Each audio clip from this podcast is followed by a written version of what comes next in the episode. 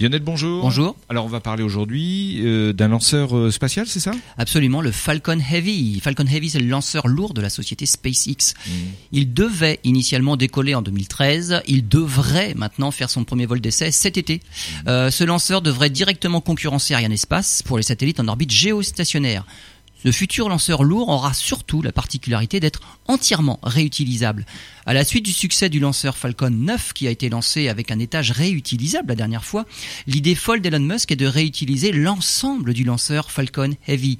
Les boosters latéraux devraient revenir se poser sur la terre ferme. L'étage central ira se poser sur une barge en mer, euh, comme c'est le cas actuellement pour la Falcon 9. hein. Et même l'étage supérieur doit être récupéré, mais là, aucune précision sur la façon de le faire même jusqu'à la coiffe de la fusée. Lors du lancement de la Falcon 9 réutilisée, les morceaux de la coiffe ont été récupérés après une descente en parachute. La version réutilisable de la Falcon Heavy modifie néanmoins les conditions du lancement car une partie du carburant sera utilisée pour le retour sur Terre des éléments et non à la mise en orbite de la charge utile. Du coup, au lieu d'envoyer un satellite de 21 tonnes en orbite géostationnaire, la version réutilisable ne pourra satelliser qu'un satellite deux fois plus léger.